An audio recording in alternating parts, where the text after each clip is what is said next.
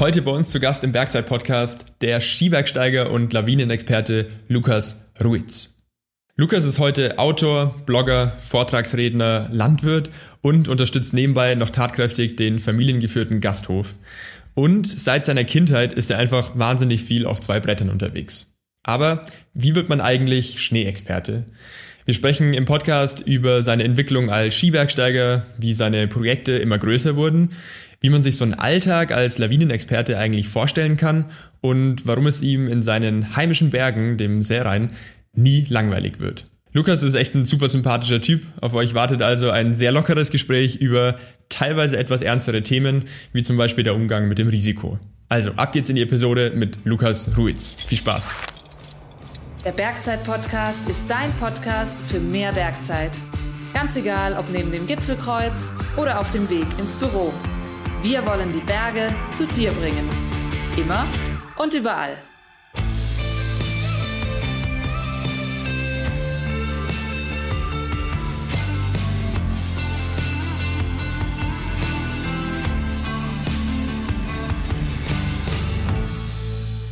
Servus Lukas, schön, dass du da bist. Hallo Jan. Lukas, auch du bekommst wie alle Interviewgäste bei uns im Bergzeit-Podcast äh, zu Beginn fünf knackige, einfache Fragen mhm. mit hoffentlich knackigen, einfachen Antworten. Bist du dafür bereit? Natürlich. Erste Frage. Wer bist du und was machst du? Ich heiße Lukas Ruetz, äh, komme aus dem Sellrental, den Stuhe Alpen und gehe sehr, sehr viele Skitouren. Wie viele, da kommen wir noch drauf. Ähm, jetzt hast du schon gesagt, äh, wo kommst du her und wo lebst du aktuell? Ja, geboren, aufgewachsen und veredelt im Sellrental. veredelt ist gut. und ja. da bist du auch noch aktuell, oder? Genau, ja. Auf welchem Gipfel warst du zuletzt? Heute am Geiskogel bei Krütei.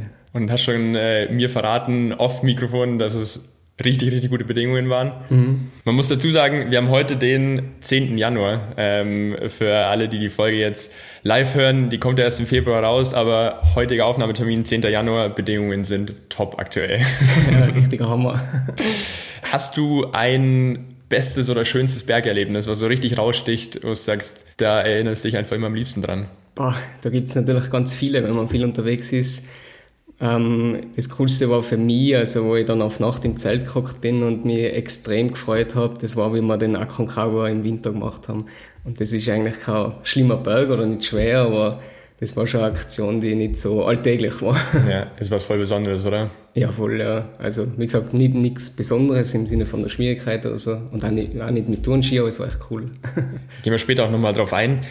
Letzte Frage von den fünf. Hast du irgendein eigenes Lebensmotto oder eine Lebensweisheit, nach der du so ein bisschen durchs Leben gehst? Ja, da gibt's auch viele. Was mir recht oft einfällt, das ist, was mein Vater zu meinem Bruder und mir relativ oft gesagt hat. Der hat also wirklich zigfach wiederholt, wie wir Kinder waren. Jeder ist seines eigenen Glückes Schmied. Das heißt, du weißt nicht, was du in die Hand bekommst, an Grundmaterial sozusagen, oder das kannst du nicht beeinflussen. Da hat natürlich der eine mehr Glück, der andere weniger. Aber du kannst dann relativ viel daraus machen oder eben nichts daraus machen, wenn es relativ gut war. Finde ich mega, mega schön, weil ähm, ich glaube, da strugglen einfach viele Leute damit, ähm, halt einfach das Beste auch aus jeder Situation zu machen, oder? Also ich glaube, man neigt halt gern mal dazu, sich irgendwo zu beklagen. Und deswegen ist es ja eigentlich ein sauschönes Lebensmotto. Wenn man deinen Namen so hört, dann glaube ich, verbinden den ganz, ganz viele Leute immer nur mit einem Wort und das ist Schnee. Weil quasi alles, was du öffentlich zumindest so tust, dreht sich eigentlich darum, oder? Schon, ja. Kann man schon so sagen, gell? Ähm, ich habe mir eine kleine Liste zusammengestellt. Da steht drauf Autor, Blogger, Vortragsredner, Lawinenexperte und vor allem eben Skibergsteiger. Habe ich irgendwas Wichtiges vergessen? Für die Öffentlichkeit wahrscheinlich nicht, ja. Sonst bin ich zu großen Teil meiner Zeit Bauer. ja, okay, und das ist ja schon auch was, glaube ich, das sieht man einfach nicht, wenn man irgendwie auf deiner Website landet oder sonst was, aber das nimmt ja wahrscheinlich auch wahnsinnig viel Zeit ein. Ja, im Winter geht es halbwegs. Wir haben unseren Muttercrew-Betrieb. Mhm. Da muss man halt dann früh und am Abend in den Stall gehen. Im Sommer ist natürlich relativ viel, aber im Sommer poste ich auch ganz wenig. Das fällt wahrscheinlich wenig auf. Aber im Sommer hört man bei mir, von mir oft wochenlang gar nichts. Weil du halt wahrscheinlich einfach dann beschäftigt bist, gell? Genau, ja. Ganz banale Frage irgendwie zum Einstieg, aber wie wird man zu so einem Schnee Skibergsteiger-Experte. Einfach nur, indem man es macht. Also ähm, ich glaube, die Frage kriegst du wahrscheinlich auch oft und ähm, die ist wahrscheinlich auch nicht so leicht zu beantworten, aber ähm, hast du irgendwas in der Richtung auch studiert oder war das schon von Anfang an klar, okay, wenn ich groß bin, dann äh, werde ich Skibergsteiger? Ähm, ja, ich glaube, wenn man im Sellrein aufgewachsen ist, dann ist das schon irgendwie in die Wiege gelegt, dass man eher die Ambitionen dazu hat zumindest. So wie wenn man irgendwo in einem Klettergebiet aufwächst, wie im Karwendel oder am Wilden Kaiser, dass man eher klettern anfängt. Aber ja, es haben halt viele Sachen zusammengespielt, viele Zufälle und durch das bin ich halt dann in das so hineingewachsen eigentlich. Also mein Vater hat schon viele Skitouren gemacht, er war im Winter vor allem sehr viel unterwegs und dann bin ich halt mit ihm mitgegangen. Mein Klassenvorstand hat mir vorgeschlagen, hey Lukas, willst du ein Spezialgebiet für die Matura für über Schnee und Lawinen schreiben? Du gehst ja viel Skitour. Und dann habe ich gesagt, ja, das wäre cool, kann ich gerne machen. Und so ja, ist halt eines zum anderen gekommen. Ja, sau cool. Sau cool, dass das so klappt dann. Mit wie vielen Jahren warst du das erste Mal auf Ski? Weißt du das? Boah, ja, jeder sagt immer, der in den Alpen aufwächst, zwei oder drei, oder? Also irgendwo drei, vier Jahre. Also zwei kommt mir oft so früh vor. Ich glaube nicht, dass mir meine Eltern jetzt mit zwei auf Ski gestellt haben, aber, aber drei also, oder vier, glaube ich. So ich finde auch, weil das ist echt nur so die Standardantwort, gell? Ja. Wir hatten äh, jetzt hier zwischen den Jahren Besuch von einem echt kleinen Knösner, das war eineinhalb, aber ich mir gedacht habe, so, na, in einem halben Jahr stehst du auch noch nicht auf Ski. Also da fehlt, glaube ich, noch die komplette Stabilität im Körper. Lass uns mal kurz so über deine, deine Heimat, wirklich die Seerainer Berge quatschen. Wenn man sich auch so deine, deine Projektliste anschaut, dann bis auf ein paar Ausnahmen hat eigentlich alles da auch irgendwo so stattgefunden. Was macht für dich die Faszination aus? Also wirst du nicht langsam irgendwie müde in deinen Heimatbergen? Oder bleibt es für dich wirklich immer noch so speziell? Ja, Heimat ist für mich ganz ein großer Begriff. Meine Familie, die lebt seit mehrere Jahrhunderte in dem Tal drinnen, nachgewiesenerweise. Und äh, ich bin einfach ganz tief verwurzelt und mir, mir wird das nicht langweilig, aber ich glaube, das geht da ganz vielen anderen so, nur von denen hört man nichts. Es gibt so viele Leute in den Alpen, die gehen fast nur in einem Umkreis von 15, 20 Kilometer auf die Berge, beschäftigen sich mit dem intensiv, aber hören tut man immer nur von denen, die ständig irgendwo in der Welt unterwegs sind. Die anderen, die sind halt nicht so, ja, nicht so in den Medien aktiv oder wie immer. Ja, voll. Aber könntest du es dir rein theoretisch vorstellen, ähm, irgendwo wegzugehen und das, was du jetzt aktuell machst, einfach komplett irgendwo anders zu machen? Es wäre sicher ein Reiz auf jeden Fall, aber ich glaube, ich würde so Heimweh bekommen nach einem halben Jahr später. Schon, oder? ja. Ja. ja, nein, ich bin gerne irgendwo anders. Also ich war jetzt im Sommer mit meiner Freundin in Colorado, mhm. da wollte ich immer schon mal hin und ich würde auch gerne mal im Winter hin, wenn es geht. Äh, also ich bin wirklich gerne auch in andere Gegenden der Erde, nur in Bergregionen muss ich sagen, also ins Meer würde ich nie fahren. Das interessiert mich nicht. Ich war einmal als Kind, habe ich mal gesehen, danke. man muss nicht in Himalaya oder so, ist sicher auch gewaltig, brauchen wir überhaupt nicht reden. Vielleicht fahren wir auch mal hin, keine Ahnung, aber es gibt so viele unbekannte Bergregionen, die nicht so extreme Berge haben, da wo man wirklich expeditionsmäßig unterwegs sein muss, mhm. sondern wo man doch irgendwo halbwegs, es muss jetzt nicht die super Unterkunft sein, aber wo man halbwegs normal schlafen kann. Und da kann man so lässige Sachen machen. Ja, klar. Die kennt aber kein Mensch, weil, du halt, weil das halt nicht so extrem ist und dann wird halt nicht so viel darüber berichtet. Ja, ja, das mag gut sein. Wenn du jetzt quasi so einen Touristenguide schreiben müsstest für deine Heimat, äh, für deine Heimatberge, gäbe es irgendwas, was da raussticht, wo du sagst, boah, das ist aber einfach das, was für mich den Reiz ausmacht und ähm, warum ich einfach so gerne auch daheim unterwegs bin. Ja, ich habe mal einen Artikel geschrieben, warum ich mich in das Sellrental verliebt habe. Okay. Vielleicht hast du den eh schon gefunden. Ähm, ich glaube, was uns wirklich besonders macht, das ist, dass bei uns nichts Besonderes gibt. das ist gut. Und zwar, ja, ja wir sind ein schönes Tourengebiet, also Skitourengebiet. Wir, wir haben schöne Berge, aber nicht die super gewaltigen, die irgendwie besonders herausstechen. Aber bei uns kann man als Einheimischer vor allem halt nur leben da gibt es Tourismus, wir können vom Tourismus leben, aber es ist nicht so viel Tourismus, dass wir darunter leiden. Mhm. Natürlich ist ein paar Mal viel los, ja, aber es ist nicht so wie im Zillertal oder im Ötztal. Ja. Da braucht man am Samstag An- und Abreisetag nicht mehr ins Auto einsteigen. Haben wir ein cooles Skigebiet, ein hochgelegenes, ein schneesicheres. Mit Küter, gell? Ja, und, und das ist aber nicht so riesig und so voll, dass nur mal überall Leute sind. Also ich glaube, das ist gerade das Optimum. Ja. ja, macht voll Sinn. Ich habe auf deiner Website tatsächlich eine lustige Anekdote gefunden, die ich selber auch gar nicht wusste und die ich echt krass finde. Da hast du geschrieben, es gibt quasi jetzt so in den Seeraner Bergen so um die 130 Gipfel mhm. und eigentlich kann man bis auf einen fast alle mit Ski befahren. Also den einen kann man wahrscheinlich auch befahren, aber ist halt nicht wirklich sinnvoll dann. Das ist ja schon eigentlich richtig krass, wenn du dir überlegst, alles ist dann irgendwie mit Ski möglich. Ja, ich glaube, für das, dass wir doch schon einige sehr alpine Berge haben, ist schon was Besonderes. Ich meine, wenn ich jetzt sage, in Kitzbühel oder Salzburger Grasberge oder so, dass ich da fast jeden mit Ski befahren kann, okay, da ist nichts Besonderes. Aber bei uns ist es wahrscheinlich schon, die sind schon viele sehr steil natürlich. Du hast ja auch auf deiner sportlichen Vita ähm, ein paar so Steilerfahrten und sowas aufgeführt und hast dabei dazu geschrieben, aus Rücksicht auf quasi wirklich deine Heimat, ähm, Landwirtschaft da vor Ort und so weiter, willst du keine genauen Geodaten oder sonst was da veröffentlichen. Also heißt, das ist von dir dann schon auch eine ganz bewusste Entscheidung zu sagen, ähm, du teilst gern dein Wissen über gewisse Regionen oder Punkte, aber es muss halt auch nicht alles einfach der Masse zugänglich gemacht werden, oder? Genau, ja. Und das tut mir ja nicht weh, ob das jetzt online ist oder nicht. Also ich finde schon, dass man äh, da irgendwie eine Verantwortung gegenüber der Heimat hat, vor allem was Wildtiere betrifft. Das ist wirklich der große Punkt. Mein Bruder ist ja Jäger und mein, mein Bruder ist ein sehr hegender Jäger, also mhm. der, den drückt die Tränen raus, wenn er was schießen muss. Der hat schon Strafe gezahlt, weil sie den, die Abschusspläne nicht erfüllt haben. Okay. Weil das weiß ja zum Beispiel fast niemand in Österreich zumindest. Dort schreibt die Bezirkshauptmannschaft den Abschussplan vor und okay. wenn man den nicht erfüllt, dann kriegt man eine Verwarnung und dann irgendwann bekommt man Geldstrafen. Oh wow, okay. Also die sind gezwungen, das zu schießen. Ja. Natürlich gibt es Jäger, die wollen unbedingt die geilen Trophäen haben, klar, aber es gibt ganz viele, die sind wirklich, die betreiben das mit Herzblut. Und ich habe das durch das sehe ich halt, was das für einen großen Einfluss teilweise hat. Nicht, nicht überall, teilweise wird es übertrieben, aber es gibt schon gewisse Punkte, auch bei uns im Tal, da ist gut, dass da niemand geht und da hoffe ich, dass da weiterhin selten Leute unterwegs sind. Mhm. Fällt es dir schwer, da manchmal irgendwie die Balance zu finden aus Klar, manche Sachen will man ja auch einfach teilen. Ich meine, zu einem gewissen Grad lebst du ja auch irgendwo vom, vom Skitourentourismus oder vom Tourismus generell dann bei euch in der Region. Aber halt eben nur bis zu einem gewissen Punkt. Genau, ist es ja. easy, die Balance genau. zu halten?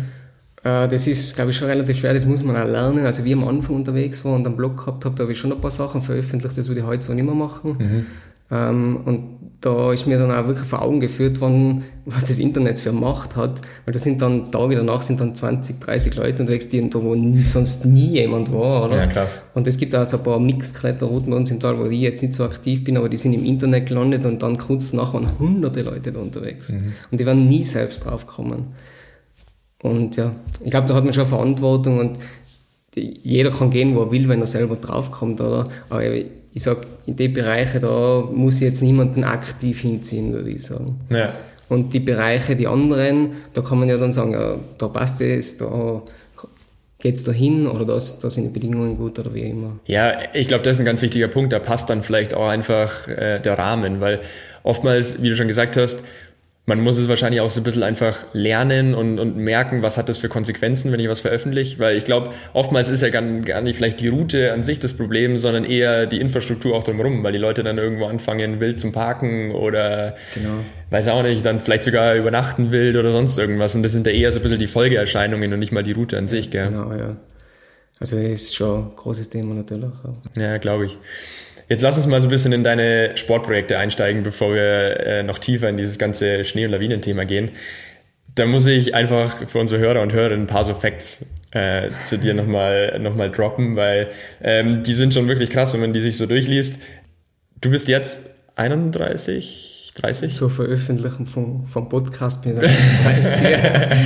okay, dann stimmt die Zahl aber jetzt aktuell doch noch, äh, dass du quasi mit 30 über 1500 Skitouren und über, und jetzt kommt wirklich eine crazy Zahl, 2,5 Millionen Höhenmeter beim Bergsport zurückgelegt hast. Das muss man sich erstmal auf der Zunge zergehen lassen und ähm, im Winter so um die 140 Skitouren pro Saison hast oder hattest? Ist die Zahl hattest, aktuell? Ja. Hattest? Nein, jetzt habe ich so viel Arbeit mittlerweile, mit, vor allem mit Schnee und Lawinen, dass sich das leider nicht mehr ausgeht, aber so um die 100 plus minus sind es immer noch. Also es passt, Was ja immer noch passt, ja. völlig verrückt ist. Ja. Ähm, und äh, ich glaube, wenn man sich die Zahlen durchliest, da übrigt sich dann wahrscheinlich so ein bisschen die Frage, wie man der Experte wird, oder? Vom, vom Eingang. Weil ja, jein, jein. Von Skitouren gehen wird man kein Schnee- und Lawinenexperte. Beim Skitouren gehen lernt man ganz wenig über Lawinen. Mhm. Weil ja, man sieht schon hin und wieder eine oder man, sie löst vielleicht selber eine aus oder hat ein Setzungsgeräusch oder wie immer, aber man sieht zwar, wie sich der Schnee verändert, aber wie das dann wirklich dann zu der Lawinenauslösung kommt, lernt man ganz wenig drüber. In dem Bereich muss man sich halt einfach noch selber damit beschäftigen. Genau. Gell?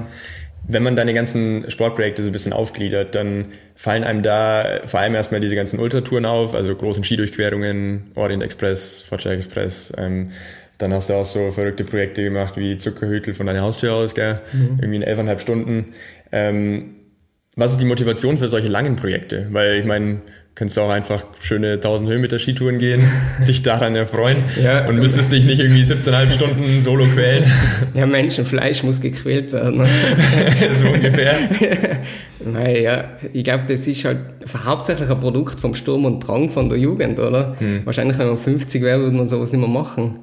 Und da steht man halt irgendwo auf dem Gipfel und denkt sich, das wäre ja geil, oder? Wenn ich das Das von da aus machen würde, ja. Ja. Und ja, die Zeiten von mir sind nicht super. Also Orient Express haben jetzt einige, vor allem Rennläufer, die haben den viel schneller gemacht, oder? Und das interessiert mich ja nicht. Ich meine, ich will jetzt nicht der langsamste sein, aber ja, ich, ich gehe mit meinem RP-Rucksack, ich habe immer Spiel, meine Spielreflexkamera mit, ich habe immer genug zum Trinken und zum Essen mit und ich bin ja selber auch nicht so ein super dünner Typ oder so.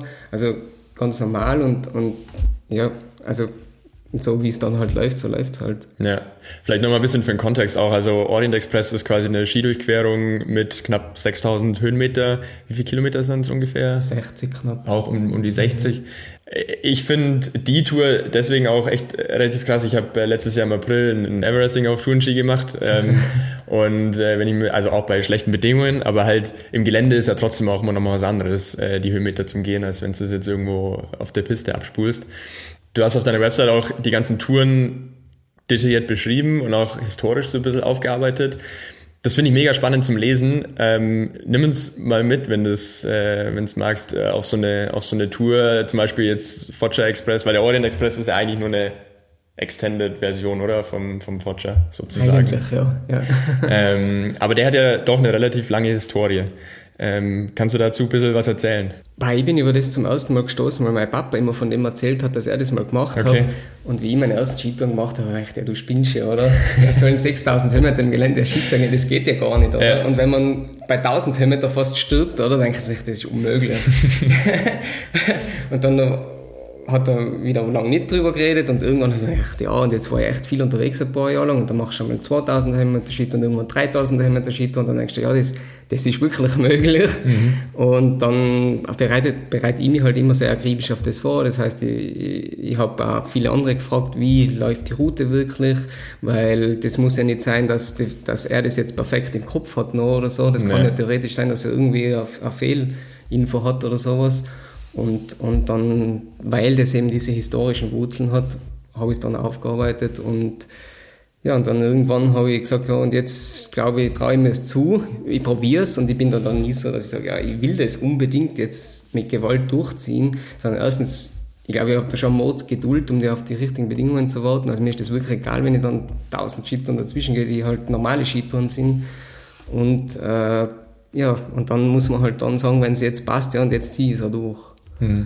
Dann, mei, wenn wenn wenn, es jetzt nicht klappt, dann brich ich halt ab, oder mir komplett wurscht. Ja. Also, ja, und dann hat mein Bruder da in der Früh um drei oder halb vier oder so, glaube ich, war ich kann es jetzt nicht mehr genau sagen, hat mir da nach Winnebach gefahren, äh, eineinhalb Stunden von uns daheim. Stimmt, du musst einmal komplett außen rum eigentlich.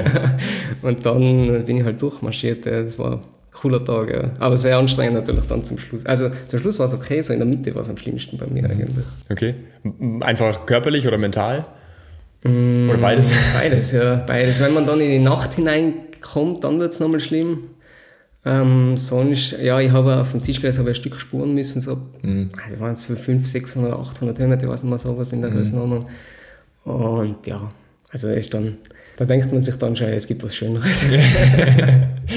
Aber ähm, wenn dein Papa sowas wie den, den Foggia auch schon gegangen ist, es war früher mal ein offizielles Rennen auch, oder? Genau, Ein ja, ja. Das war ein Skitourenrennen vom Skiclub Innsbruck, den gibt's heute noch. Das ist halt so, sage ich mal, ein Skitourenverein. Ich kenne da auch einige davon und die haben im Fotschertal haben die eine Skihütte, also eine Vereinshütte. Und da sind sie immer wieder für so Vereinswochenenden und so. Und da gehen sie Skitouren aus. Und bis ich glaube 1969 haben sie das dann als Skitourenrennen veranstaltet. Und da war da der Start. Und dann von da bis in dieses Gasthof Lerchenwald bei Mutters oberhalb von Innsbruck. Und da war dann der Zieleinlauf. Und die haben da mit zwei Meter Holzski und Lederschuhe und oder? Seehundspannfälle haben die da unglaubliche Zeiten gemacht. Also wirklich, das, das muss heute jemand ausgehen, der mit dem jetzigen Material. Und das war eigentlich der Ur- Ur-Foggia Express. Und dann hat man nur in der privaten Tourenaktivität diesen großen Foggia Express gemacht, der heute jetzt durch meine Veröffentlichung als Foggia Express bekannt ist. Das ist dann von Traxmar weg. Und dann der Super Express war dann vom Praxmar auf dem Zischgeles und dann den großen Forge Express und dann der Orient, das war dann das weiteste. Und da weiß ich leider nicht, wie viele den gemacht haben, wie lange das wirklich ein Thema war. Also mein Vater hat den Orient in den 80ern gemacht, er hat das aber okay. auch nicht aufgeschrieben, oder? Da gibt's nur zwei, drei Fotos davon. Und ja, also ich weiß ein paar von uns im Tal, die haben den gemacht, eine mhm. Handvoll ich weiß nicht, sind es 100 oder sind es 20 gesamt oder sind es 1000, keine Ahnung. Und dann in den 90er Jahren ist das komplett in Vergessenheit geraten. Okay. Und ich habe es dann im, im März 2017 nach meiner Begehung veröffentlicht. Und dann war zwei Jahre nicht so viel, so vereinzelt und dann war das so BAM. Schon, gell? Ja. Weil es gibt ja auf deiner Website auch eine Liste, ähm, wo man, glaube ich, auch immer aufgenommen werden kann, rein theoretisch, gell? Man braucht quasi Fotos von jedem Gipfel und hat den GPX-Track irgendwie, gell? Genau, ja. Ja, cool. Ähm, aber ich finde es krass, wie sich das entwickelt hat, weil ähm, wie du schon gesagt hast, wenn du mir überlegst, mit dem Material von früher, so eine Tour zu gehen, ist völlig verrückt. Ja, also, dass es überhaupt ja. funktioniert hat, oder? Ja, mein Vater zum Beispiel, die haben Silhouette Rahmenbindung haben die gehabt. Mhm. Eine Rahmenbindung ja, für so eine Tour. Stell dir das mal vor mit der Bindbindung heute, der Vergleich.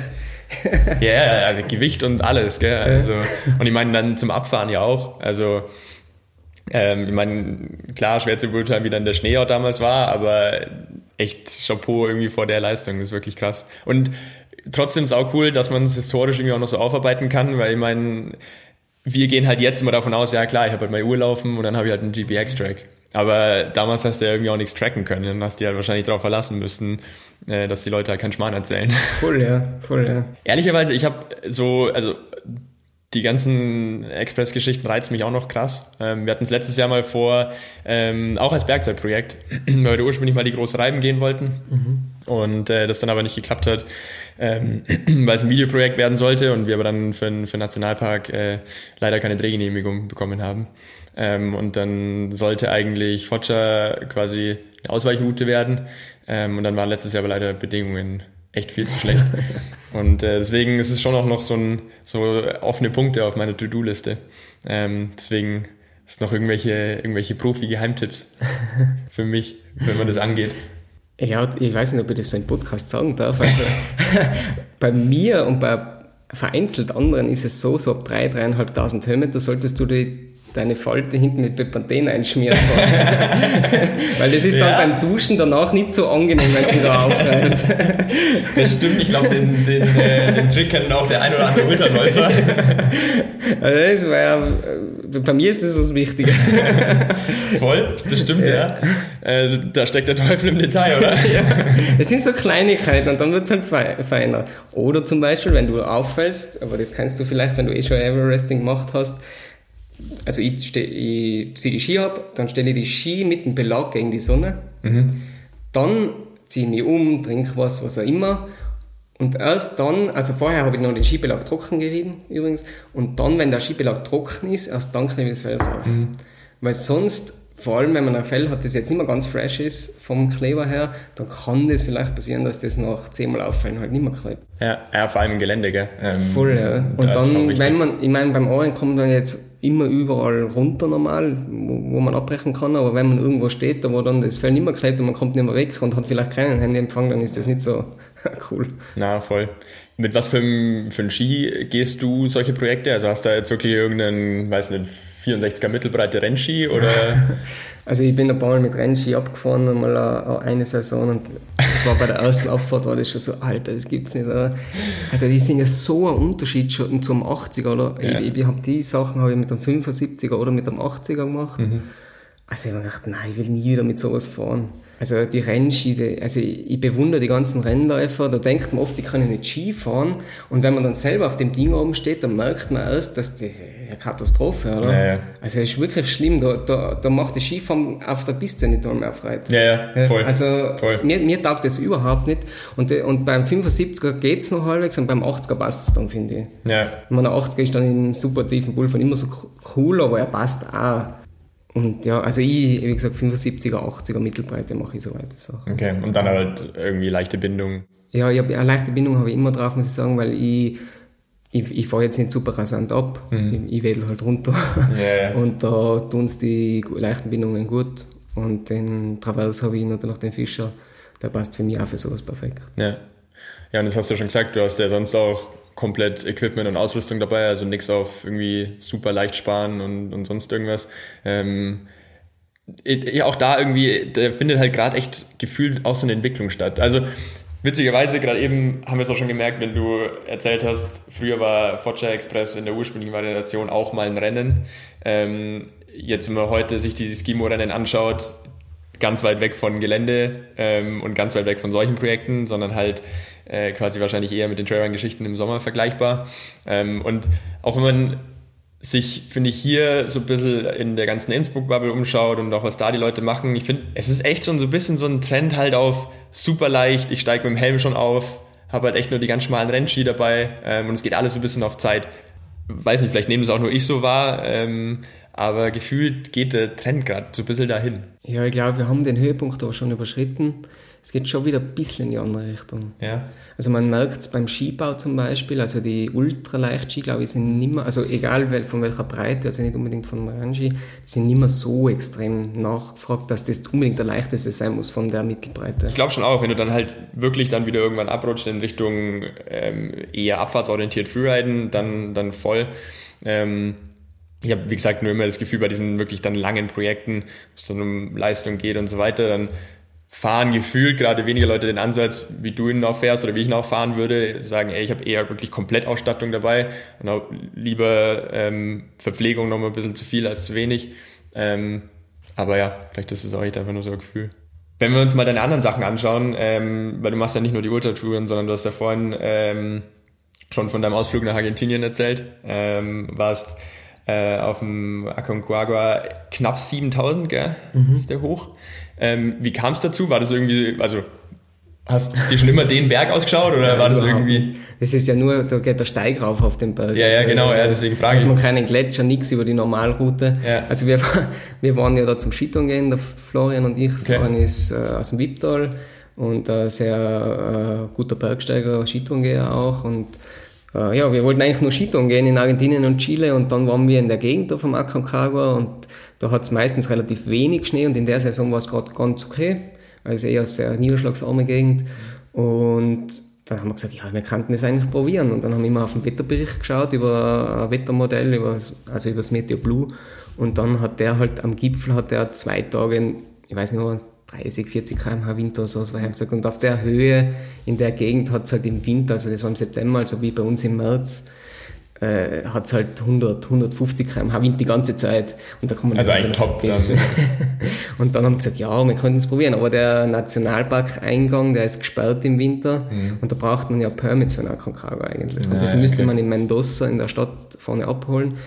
Und dann haben wir gesagt, ja, wenn wir da ganz in der Früh, da ist vor uns eine Ranger-Station, wenn wir da reingehen, da ist sicher niemand da, weil die schlafen ja alle ewig, oder? und dann haben wir, unseren, haben wir unseren Vermieter gefragt, wo wir so ein Zimmer gehabt haben, ja, ob er uns da zum Eingang von der Straße hinfahren könnte in der Früh. Dann hat uns der im Dunkeln da hingefahren, dann sind wir reingegangen, dann haben wir halt ewig die Ski reintragen, weil wir gedacht haben, wir könnten vielleicht das Tal ein bisschen rausfahren, aber das war de facto nichts mehr, so nur minimal. Mhm. Und dann haben wir, ich weiß nicht mehr, ich glaube 30 Kilometer sein oder sowas. Und dann haben sie mit Skiturnschuhe reingehatscht. Oh, dann am zweiten Tag hat es noch gestürmt, das war aber so prognostiziert, da sind wir nur drinnen im Zelt gehockt und am dritten Tag bin ich dann am Gipfel, der Florian hat die Höhe nicht so gepackt. Mhm. Ja, der ist dann bis 5,5 oder sowas und ich bin halt bis am Gipfel vom Basislager oder vom normalen Basislager und dann bin ich wieder runter. Wie gesagt, das ist nur, das, da geht der Steig rauf. Also ja, es ja. ist halt nur hoch und man merkt die Höhe extrem und es war oben natürlich kalt. Ich meine, ja, 7000 halt so wie bei uns im März. Klar. Aber mit, mit genug Kleidung war es nicht das Thema. Und ich war halt schnell. Ich meine, wir waren ja nicht so gut akklimatisiert, weil wir haben da eine Nacht auf 4400 geschlafen, in dem, oder zwei Nächte in dem Basislager und vorher eine Woche auf 3000 sowas. Mhm. Und, und das halt für knapp 7000 ist schon nicht super gut akklimatisiert in so einem Fall. Und wenn man da dann oben schlafen würde, das wäre gar nicht gegangen. Da waren, wären ja so Biwakschachteln, aber das haben wir dann gesagt, nein, das können wir gar nicht riskieren, weil wir haben kein Satellitentelefon, nichts. Ja, ja. Wir waren eigentlich nur zum Skitouren da und dann sind wir wieder rausgegangen und sind ganz spät raus, und dann, wo es wieder knapp vom Dunkel werden war, dass uns niemand sieht. Ja. Dann sind wir mit dem Bus nach Mendoza gefahren, zwei Tage danach, eben zu der nächsten Stadt und sind in das Amt gegangen, wo man das Permit holen müsste. Und der hat dann gesagt, also dass ich jetzt kein Blödsinn rede, das war, glaube ich, zwischen 800 und 1000 Dollar oder so irgendwo. Wow, okay. Würde das Permit kosten für einen Gipfel. Und wir haben so Lachen angefangen dann. Und der hat nicht gewusst, warum wir lachen. Weil also normalerweise bekommt man dann so eine Urkunde und Bestätigung oder sowas wahrscheinlich, gell? wenn es da dann mit Permit oben warst oder das so. Das weiß ich gar nicht, das weiß ich gar nicht. Nein, wir wollten nur fragen, was das kostet. Ach so, ja, okay. Ja, und im Winter darf ja niemand drauf, da vergeben sie normal gar keine. Vielleicht ist es inzwischen anders, ich weiß gar nicht, aber normal die Besteigerungssaison ist ja, glaube ich, von November oder Dezember bis Februar oder so. Ja, okay. ja, war, war, lustig, war eine lustige Aktion, ja, und war natürlich auch viel Glück dabei, dass das Wetter gepasst hat. Ja, ja, voll. Aber wäre das Höhenbergsteigen generell was für dich? Also kam da nicht so ein bisschen der Reiz auf, boah, schon cool, irgendwie jetzt mal auf so einem knapp 7000er zu sein? Ähm ja, so war es ziemlich cool, muss ich sagen, wenn man von 4-4 schläft, mhm. da ist es recht entspannt und mhm. dann geht man halt in einem Tag auf knapp 7000 und wieder runter. Ja. Das war schon cool, aber so mit Lager einrichten und dann ewig lang irgendwo schlafen und akklimatisieren und warten, bis das Wetter passt und so. Also ich bin nicht, glaube ich, so ein Bergsteiger. Und das ist ja heute allgemein immer so stark bei den ambitionierten Bergsteigern, glaube ich. Das ist, das war die Zeit vom Reinhold Messner. Hm. Es hat da super gepasst. Es gibt heute noch gute Leute in der Hinsicht, aber heute ist das, sucht man sich eher coole Projekte auf anderen Bergen, glaube ich. Da wo man nicht so das Mega-Expeditionszeug veranstalten muss. Ja. Ja, das ist halt so der Klassiker. Du kannst halt quasi in den Alpen in drei Wochen, äh, was weiß ich, wie viel Gipfel machen und wenn es blöd läuft, machst du bei so einer Expedition in drei Wochen halt keinen, weil das Wetter nicht passt ja. oder so. Gell? Also, ja. ja. macht schon Sinn. Eine Sache, die mir irgendwie noch so ein bisschen aufgefallen ist, ähm, vielleicht ist Zufall, vielleicht ist aber auch Absicht, du gehst relativ viel solo.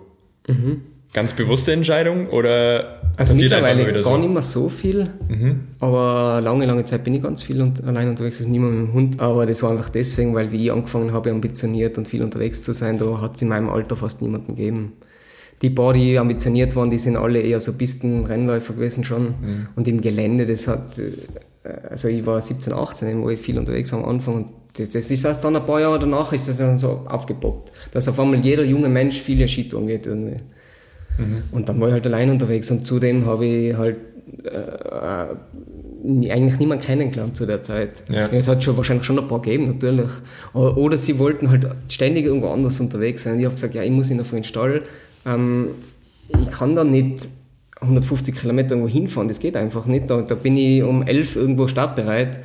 Und deswegen bin ich halt dann nur im Umkreis unterwegs gewesen. Mhm. Ja, macht Sinn wenn man halt allein unterwegs ist, gell, hast du ja auch schon gesagt, dann ist halt Vorbereitung extrem wichtig, oder? Ähm, vor allem dann mit, mit Bedingungen und allem. War das so ein bisschen der Auslöser, also dafür, dass du dich auch so intensiv dann mit dem ganzen Schnee- und Lawinenthema auseinandergesetzt hast? Oder war auch, das eh schon ja. immer parallel? Ja, glaube ich auch. Ja. Ja. Ich habe halt am Anfang unterwegs war halt immer einfach meinen Papa gefragt, mhm. weil am Anfang, man hat ja wirklich keine Ahnung eigentlich, ja. also schon ein bisschen, aber ja, minimal. Auch ja. Man liest den Lagebericht und man kann mit dem eigentlich nichts anfangen, außer mhm. mit der Stufe. Man denkt, mhm. Alter, ja, was soll ich denn jetzt mit den ganzen Informationen? Mhm. Ja, das war schon ein großer Teil auch. Also da sind wir mit dem dann viel beschäftigt. Und nicht nur, um ein niedriges Risiko zu haben, sondern auch, um immer den besten Schnee zu fahren. Mhm. Weil wie sich Schnee verändert, das ist in Bezug auf Lawinen mit den gleichen physikalischen Grundlagen wie in Bezug auf die Schneequalität. Mhm. Und wenn man sich da gut auskennt, dann wird man ganz, ganz wenig Bruchhaus fahren. Immer kann man es nicht verhindern, aber mein ganz einfaches Beispiel, wenn es im April einen halben Meter schneit, dann hat man am ersten schönen Wettertag, wir sagen jetzt mal, die Lawinensituation ist super safe in jeglicher Hinsicht, ja. dann hat man überall guten Pulver und in, in, in sonnenseitig da ist dann halt nach ein paar Stunden so ein Pappschnee, oder? Mhm. Aber wenn man früh unterwegs ist, passt es auch. Die nächsten Tage, wandelt sich das normalerweise nicht super schnell um, dann hat man sonnenseitig überall Bruchhaus. Mhm. Und schattseitig hat man super Pulver, noch oft zwei, drei Wochen lang im April. Und man muss dann halt immer höher hinauf. Und dann denke ich mir immer, da gibt es so viele Leute, die ganz, ich meine, das ist oft viel komplexer, aber die dann irgendwo Bruchhaussturm gehen und es ist so offensichtlich, dass da gerade Bruchhaus ist, aber dann denke ich, ja, man muss sich halt damit ein bisschen beschäftigen. Kurze Werbung. Die Marke Fischer hat ja echt eine lange Tradition. 1924 gründete der Österreicher Josef Fischer in seiner Heimat Ried das Unternehmen und fertigt per Hand Skiunikate an. Die Erfolgsstory nimmt ihren Lauf und bereits 1962 wird Egon Zimmermann mit Fischer Ski Weltmeister im Riesenslalom. Seitdem wächst das Unternehmen stetig und ist mittlerweile ein vollumfänglicher Ausrüster für sämtliche Wintersportarten. Von Ski Alpin über Ski Langlauf bis hin zu Tourenski. Unser heutiger Podcast-Gast, Lukas Ruiz, ist während seinen Projekten als Skibergsteiger stets auf Fischer Tourenski unterwegs. Am liebsten geht und fährt er den neuen Transalp 86 CTI Pro. Der Tourenski ist genau das, was du für herausfordernde Bedingungen und steile, eisige Abfahrten benötigst. Als Pro-Variante ist er speziell auf maximale Stabilität und Kontrolle in schwierigsten Verhältnissen ausgelegt und bringt dir so ein noch souveräneres Fahrgefühl. Doch nicht nur seine Stabilität überzeugt, auch das Gewicht lässt keine Wünsche offen. Der Transalp 86 CTI Pro ist noch leichter konstruiert und eignet sich damit hervorragend für lange Touren und große Höhenunterschiede. Den Tourenski findest du natürlich auch bei uns im Fischer Markenshop bei Bergzeit. Werbung Ende. Würdest du der pauschalen Aussage zustimmen, dass ein Großteil der Skitourengeher sich zu wenig mit dem Thema beschäftigt? Ja, aber dazu hat fast niemand Zeit. Mhm. Man muss natürlich auch die Muße dazu haben, man muss das wollen, das sind auch wenige, aber ein normaler Wintersportler, Skitourengeherin, die haben nicht Zeit, sich stundenlang mit dem zu beschäftigen. Die haben eine Familie, die haben einen Job und die haben relativ kurze und enge Zeitfenster, wo sie dann wirklich mal rauskommen. Mhm. Und dann wollen sie halt einfach schnell was machen. Und, mhm. und von dem her, wie gesagt, ein paar Mal wäre es gar nicht so schwer, aber wenn es ein bisschen komplexer wird, dann muss man sich schon viel vorher damit beschäftigt haben und viel Erfahrung haben in der Hinsicht. Mhm. Also ja, es wäre cool, wenn sich mehr Leute intensiver damit beschäftigen würden, aber das ist für immer wahrscheinlich eine Wunschvorstellung. Mhm. Deswegen mache ich jetzt zum Beispiel schon seit einigen Jahren diesen Schneereport und ich merke das an den Rückmeldungen, wie viele Leute extrem froh darüber sind, oft über Sachen, wo ich mir denke, ja, das ist für uns so logisch, oder? Aber die, ich meine, wenn du von Montag bis Freitag arbeitest und auf Nacht kommst heim, kostet was und gehst du die Kinder oder sowas, da hast du null Sekunden Zeit, dich mit dem zu beschäftigen. Ja. Ja, stimmt, so einen Blickwinkel hat man gar nicht immer unbedingt drauf. Vor allem, wenn man sich damit beschäftigt und das irgendwie auch Teil des Alltags ist oder Teil des Jobs, dann vergisst man das wahrscheinlich mal, dass halt ein Gros der normalen Skitourengeher, Skitourengeherin gar nicht mal die Kapazität irgendwie dafür hat. Genau. Ich meine, du machst da unglaublich viel. Du hast es schon gerade gesagt, Schneereport, du hast ähm, auch, ich weiß gar nicht, die Kolumne Schneegestöber, ist die immer wieder noch aktiv, ja, die habe ich leider keine Zeit mehr. Okay. Ja. Ähm, aber die gab es auf jeden Fall bis Ausbilder mhm. beim ÖRV, oder? Genau. Ähm, Teil der Lawinenkommission und so weiter. Wo liegt da dein Schwerpunkt? Also gibt es irgendwas, wo du sagst, im Winter über habe ich wirklich einen Schwerpunkt auf Lawinenkommission oder Beobachter für den Lawinenwarndienst zum sein oder sonst was? Ja, das ist alles bunt gemischt. Also und das okay. läuft Hand in Hand. Und die Informationen, die ich generiere, die kann ich für alle Sachen verwenden. Also für Kurse, ja. für die Lawinenkommissionen, wo ich selber die, oder mit äh, anderen Kommissionsmitgliedern natürlich die Straße bzw. Baustelle in Krütei beurteilen muss, mhm. von der, äh, wo das ein neuer Staudamm gebaut mhm. wird, für, ähm, als Beobachter, als für den Lawinenwarndienst, für mich selber, für den Blog, für den Schneereport. Das fließt überall ein. Aber wie kann man sich so dann deinen Alltag vorstellen? Also, äh, vielleicht heute war ein super Beispiel. ja, dann äh, schilder gerne mal deinen Tag. bin in der Früh aufgestanden, bin in den Stall gegangen, dann hat mir der Christoph um 8 abgeholt, dann haben wir 1000 Höhenmeter Skitour gespurt, haben super Pulver gehabt in der Abfahrt. Heute haben wir kein Profil gegraben, weil das ist sich nicht ausgegangen. Oft graben wir noch ein Profil. Dann komme ich heim, ziehe mich um, dann gehe ich zum Computer, tue die Fotos am Computer, schicke die an den Lawinenwarndienst weiter, was relevant sein könnte, äh, verarbeite das für meinen Blog, richte das für den nächsten Schneereport her. Vorher habe ich die Fotos schon bearbeitet. Dann mache ich irgendeine Arbeit zu Hause, die zu tun ist. Also es kann die Wäsche waschen sein, wenn ja. meine Freundin keine Zeit hat, oder ich gehe halt im Stall oder in der Landwirtschaft das machen, oder ich helfe bei uns im Gasthof irgendwas. Äh, dann gehe ich wieder in den Stall und am Abend sitze ich dann ewig bis in die Nacht vom Computer. Oder das Podcast auf. Und oder den Podcast auf. ja, sehr cool, weil äh, vielleicht auch da kurze Anekdote, als wir Termin ausgemacht haben, da hast du mir gesagt, ah, im Januar, da ist Donnerstag bis Sonntag komplett raus, da geht's gar nicht. Wahrscheinlich, weil es da halt dann auch noch mehr unterwegs bist, oder? Äh, äh, hauptsächlich bin ich unter der Woche unterwegs und am Wochenende habe ich immer Vorträge und Kurse. Ja, okay. Bin außer in den Weihnachtsferien und so, wo man normal sowas nicht veranstaltet, bin ich wirklich mittlerweile von Ende November bis Mitte März durchgehend jedes Wochenende oder immer von Donnerstag bis Sonntag auf Vorträgen und Kursen unterwegs. Also kann man eigentlich schon sagen, das ist mittlerweile mehr als nur so ein Nebenstandbein, oder? Ja, ja ich lebe von dem, ja. Also ich lebe jetzt drei oder vier Jahre, vier Jahre werden es jetzt, ja, lebe ich vom Winter, von Schnee, von Lawinen und die Landwirtschaft, die läuft nebenbei und wer das kennt, der weiß ja, so Mini-Landwirtschaft auf 1500 Meter Seehöhe, da muss man froh sein, wenn ein paar Jahre mit der Plus-Minus Null aussteigen und dann muss man halt wieder einen neuen Traktor kaufen und so und dann hat man wieder ein großes Minus. also, also da muss man mehr hineinstecken, wie man herausholen kann. Okay. Gibt es irgendwelche Schattenseiten an dem Expertendasein? Also dass du sagst, boah, irgendwann, vor allem gegen Ende der Saison, da habe ich hundertmal das Gleiche erzählt und da habe ich echt keine Lust mehr drauf. Ja, schon. Also den Hauptlawinenvortrag, den ich halt, den halt ja so 20, 30 Mal in der Saison. Und da sind die gewissen Sätze, die sagt man ja immer gleich und da, das ist dann schon wie so ein, wie so ein Hamsterrad. Ja. Und da ist man schon froh, dass dann mal der Sommer kommt von dem her. Und vor allem, weil der Sommer halt entspannter ist einfach, weil im Winter, da bin ich wirklich halt nächtelang vom Computer nebeneinander. Wenn du deine Kurse gibst und auch die Vorträge hältst, hast du da irgendwo einen Schwerpunkt in deiner Wissensvermittlung, wo du sagst, das ist einfach für mich das Allerwichtigste. Ähm, das muss immer rüberkommen. Alles andere ist mal so ein bisschen Beiwerk. Oder ist es eher so ein großer Rundumschlag über alle Themen? Ja, bei mir geht es ja schon recht intensiv um Schneeprofile immer. Und da ist was ganz was Zentrales, dass die Teilnehmer lernen, dass man mit Schneeprofilen keine Einzelhänge beurteilen kann. Und da gibt es zwar andere Meinungen auch in der Schnee- und Lawinenkunde, aber da werden meiner Meinung nach systematisch einige wissenschaftliche Erkenntnisse ignoriert. Mhm. Und zwar, wir wissen ja seit Munter, seit den 90ern, bis dahin hat man immer gesagt, Schneeprofile sind der Goldstandard für die Einzelhandbeurteilung.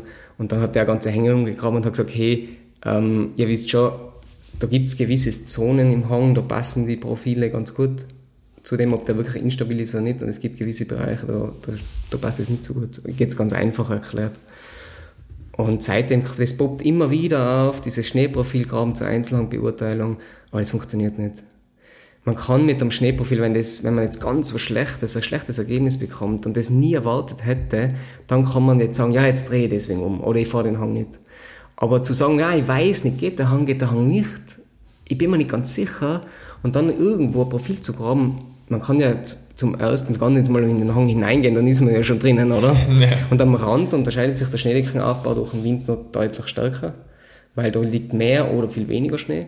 Aber dann mit dem zu sagen, ja, das hat jetzt nicht angeschlagen, dieser Test, da habe ich keine, keine Auslösung gehabt. Und dann, auch wenn man einen zweiten oder einen dritten macht, nur auf den Grund von dem zu sagen, ja, das passt, das funktioniert nicht. Mhm. Schneeprofile sind super, aber sie sind für einen Wintersportler super, um zu sehen, was da drinnen vor sich geht, mhm. um zu veranschaulichen, was die Lawinenwarnisse die ganze Zeit schreiben und auf der anderen Seite die Schneeprofile zur Beurteilung, die werden genutzt von Lawinenkommissionen und vom, hauptsächlich vom Lawinenwarndienst und da in Summe. Ganz viele Profile, die geben in Summe mit den anderen Informationen ein super Bild. Mhm. Und dann kann ich einschätzen damit, aber einen einzelnen Hang, das funktioniert nicht. Aber bedeutet das im Umkehrschluss, wenn ich jetzt irgendwo äh, im Gelände unterwegs bin, ähm, ist quasi die Aussage, es reicht nicht nur einfach ein Schneeprofil zu graben und davon auf den kompletten Hang zu schließen, sondern wenn Schneeprofil, dann nur in Summe mit allen anderen Infos, oder? Sowieso, ja. Also alle Infos, die man hat. Ja. Aber für den Hang ist ja die Sehnsucht, ich will den jetzt beurteilen, weil ich mir nicht sicher bin. Ja. Und das geht mit dem Schneeprofil nicht. Ja. Und wie gesagt, für einen Wintersportler ist es sinnvoller, Schneeprofile zu graben, nicht um selber damit Gefahreneinschätzungen abzuleiten, sondern um das zu verstehen, was die Lawinenwarndienste schreiben. Mhm. Wenn ich jetzt natürlich irgendwo unterwegs bin, wo es keinen Lagebericht gibt und ich habe gar keine Informationen, dann kann ein Profil schon relativ viel Aussage liefern. Aber da muss ich dann auch in der Region länger unterwegs sein, also ein paar Tage zumindest, so wie wir in Argentinien zum Beispiel gemacht haben, da gibt es praktisch gar keine Infos. Und dann ist man sehr, sehr defensiv am Anfang und man grabt mehrere Profile und mit mehreren Profilen und Stabilitätstests in verschiedenen Hängen, in verschiedenen Expositionen und Höhenlagen, da kann man dann sagen, ja, da ist jetzt in Summe ist es eher gut oder schlecht oder genau in der Exposition und Höhenlage ist es eher schlecht. Mhm. Lass uns mal bei dem Thema Risikoeinschätzung bleiben. Ähm, da gibt es ja auch viele, die einfach sagen, hey, am Ende ist es eigentlich nur eine Wahrscheinlichkeitsrechnung. Ähm, und umso häufiger man unterwegs ist, desto höher ist auch das Risiko. Jetzt müsste ja bei dir dann schließen, dass du zwangsläufig schon irgendwie mal in brenzligen oder risikoreichen Situationen warst. Ist dem so? Ja, natürlich. Also ich glaube, wer regelmäßig in die Berge geht und das über ein paar Jahre macht, der ist egal, ob beim Skitouren gehen oder beim Sommerbergsteigen oder beim Parkleiten oder was auch immer, der war mal in einer Situation, die sehr brenzlig war. Da kann man nicht ausstellen, glaube ich. Gibt es irgendwelche Sachen, wo du sagst, hey, ähm, das sind Fehler, die habe ich einfach am Anfang gemacht, die kann man aber einfach definitiv vermeiden. Ja, aber am Anfang war es nie Steigeisen mitgenommen. und zwar habe ich mir gedacht, nein, das geht schon, das geht schon. Und dann bin ich mal über einen harten Hang runtergerutscht, habe mir alles aufgeschürft und oh. seitdem habe ich die Steigeisen immer mit, wenn ich, wenn, wenn ich glaube, das braucht. okay, das ist unerwartet, aber ja, macht sehr viel Sinn. Ähm, auch Thema Unfallstatistiken, das ist noch so ein, so ein anderes Thema man liest ja ganz viel, dass die vor allem in den letzten Jahren immer weiter nach oben gehen. Mai, das ist für dich wahrscheinlich nichts Neues. Hast du eine Erklärung, woran das liegt? Also gibt es per se einfach mehr Tourengeher und deswegen ist halt auch die Unfallzahl einfach deutlich höher? Oder hängt es echt mit einer gesteigerten Risikobereitschaft von den Leuten zusammen, ähm, weil die Leute unvorsichtiger sind, weil sie einfach zu wenig Wissen haben? Also ich weiß jetzt nur in Bezug auf Lawinen, im Gesamtbergunfälle, das habe ich jetzt nicht genau im Auge, aber in Bezug auf Lawinen gehen die Todesopfer in Österreich langsam zurück. Okay. Also wir haben immer so plus minus 20 gehabt und jetzt sind wir schon im Bereich von 16, 17 mittlerweile. Mhm. Also ich glaube, das ist eine Kombination aus allem. Ich glaube nicht, dass die Leute risikoreicher unterwegs sind, überhaupt nicht, sondern dass das Material besser wird, es wird die Information besser, es wird die Ausbildung besser, es wird das Bewusstsein besser, es wird die Medienberichterstattung besser und alles in Summe, das führt einfach zur Reduktion, vor allem von den Lawinenunfällen. Mhm. Ähm, jetzt hast du ja gesagt, Informationen werden besser. Siehst du äh, so Sachen, wie du sie auch machst, Plattformen nutzen, Social-Plattformen nutzen, eher Fluch oder eher Segen in Bezug auf das ganze Thema Sicherheit? Weil ich meine, äh, ich kenne es eher so ein bisschen aus der Kletterrichtung, dass da viele auch irgendwo bei der Bergrettung fluchen, weil die halt sagen, vor allem Klettersteig ist so ein, so ein Paradebeispiel. Da wird sie halt vorher mal ein YouTube-Video angeschaut, ah, so schwer ist nicht, okay, das probiere ich aus und dann geht irgendwas schief. Ja, also ich, ich glaube, gerade da oberhalb von Innsbruck, dieser Innsbrucker Klettersteig, das ist ein Paradebeispiel, da wo sich viele Leute extrem überschätzen. Äh, ich glaube, das ist schon oft ein Problem, weil die das halt im Internet sehen und dann total eben sich selbst überschätzen oder die äh, Situation unterschätzen. Aber es ist ein Segen, also man muss halt immer mit halbwegs ein bisschen ein Augenmaß das Ganze sich anschauen und ich glaube, das Paradebeispiel für einen positiven Effekt, das ist die Lawinengruppe, die wir da auf Facebook gemacht mhm. haben und da kommt immer wieder ein Blödsinn daher natürlich, aber wenn man das anständig moderiert oder wenn die Leute, die das halt lesen, ein bisschen kritisch denken können, dann weiß man es eh sofort. Ja. Und ich meine, wenn ich ins Meer fahre, ich habe keine Ahnung von Wellen und keine Ahnung von Meeresströmungen, null, oder? Ich würde mich niemals trauen, da mehr wie fünf Meter reinzuschwimmen. Und wenn da ein bisschen Wellengang ist, würde ich niemals reingehen, oder? Ja, und da ist halt der eine, ist halt ein bisschen risikobereiter oder nicht so risikobewusst und der andere halt weniger, aber das wird man nie verhindern können. Mhm. Äh, da echt großes Lob für diese Gruppe. Ich, ich bin auch Teil dieser Gruppe ähm, und das machst wirklich gut. Also ich glaube, es braucht da so jemanden, der dahinter ist und Sachen immer wieder abmoderiert und glaube ich auch einfach diesen Expertenstatus so ein bisschen einnimmt. Weil ich habe schon immer so das Gefühl, wenn dann auch mal ein Kommentar von dir kommt, die Leute, auch die, die dann eher mal so ein bisschen kritisch sind und so, die lesen deine Infos trotzdem nochmal noch mal anders. Also habe ich immer so das Gefühl. Also mir, mir fällt nur immer auf, sobald die dann zur Diskussion was dazu schreibt, dann ist die Diskussion beendet. also ich, oder ich bilde mir das nur ein, keine Ahnung. Aber nein, wir sind da ein super Team, das sind ja mehrere, die sich auch sehr gut mit Schnee und Lawinen auskennen. Und wenn wirklich dann nochmal blö richtig Blödsinn drinsteht, dann wird das auch sofort rausgelöscht. Also eben nicht nur von mir. Also es ist echt cool, dass es so gut funktioniert und das ist halt auch von uns allen die Freizeit, oder? Ja. Also ich finde, ja, wie gesagt, also wenn es überall so laufen würde, wäre das natürlich das Optimum. Machst du dir irgendwie manchmal Sorgen über die Verantwortung, die du damit auch hast? Also auch wenn man irgendwie Tourenberichte schreibt oder sonst was, so, dass dann am Ende doch irgendwas halt blöd auf dich zurückfällt?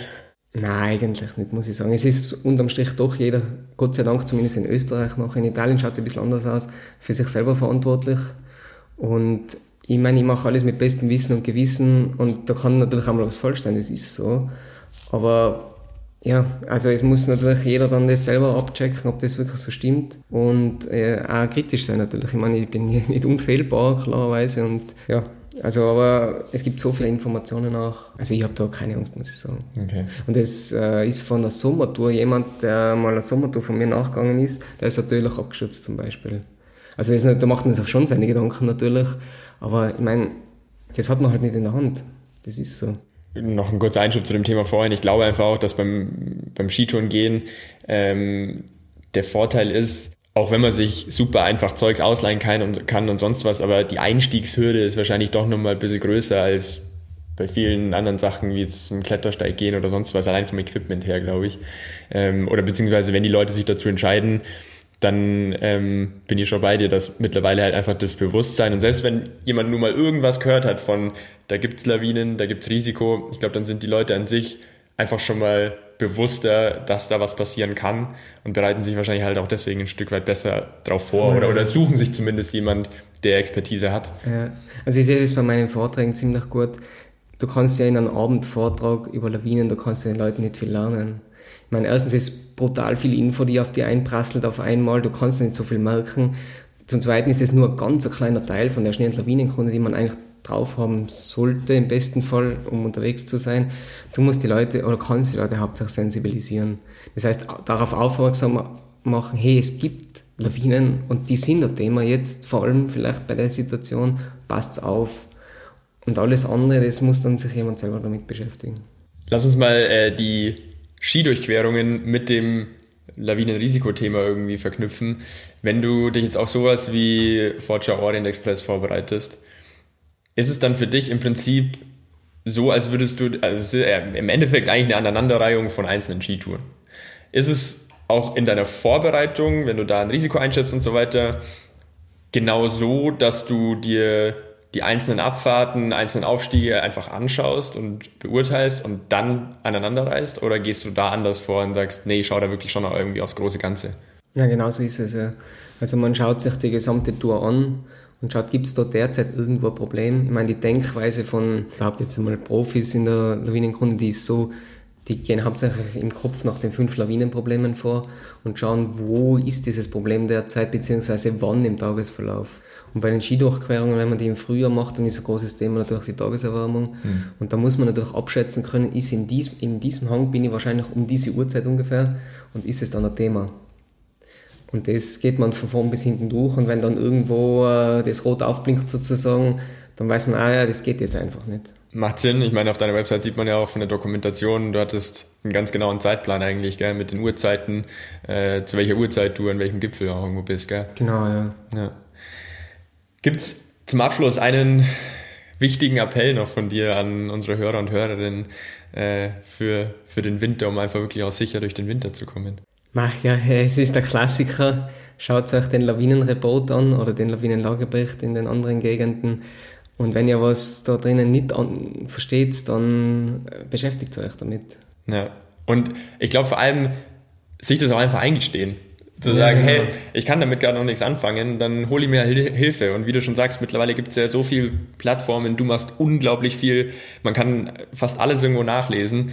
Man muss es halt wollen und ich glaube, ja, man muss sich vor allem halt auch eingestehen und sagen, ich bin da noch kein Experte. Ähm, ich, man muss sich einfach damit beschäftigen. Und das Coole ist, man kann dieses erhöhte Risiko vom Unwissen eigentlich komplett super kompensieren, vollständig, indem man defensiv bleibt und vorsichtig. Und dann hat man wahrscheinlich sogar das tiefe Risiko wie du oder ich, die ambitioniert unterwegs sind und oft sogar bewusster Höheres eingeben, weil man, man sagt, ja, ich will heute das lässiger machen und jetzt gehe ich halt ein bisschen bewusster höheres Risiko ein. Ja.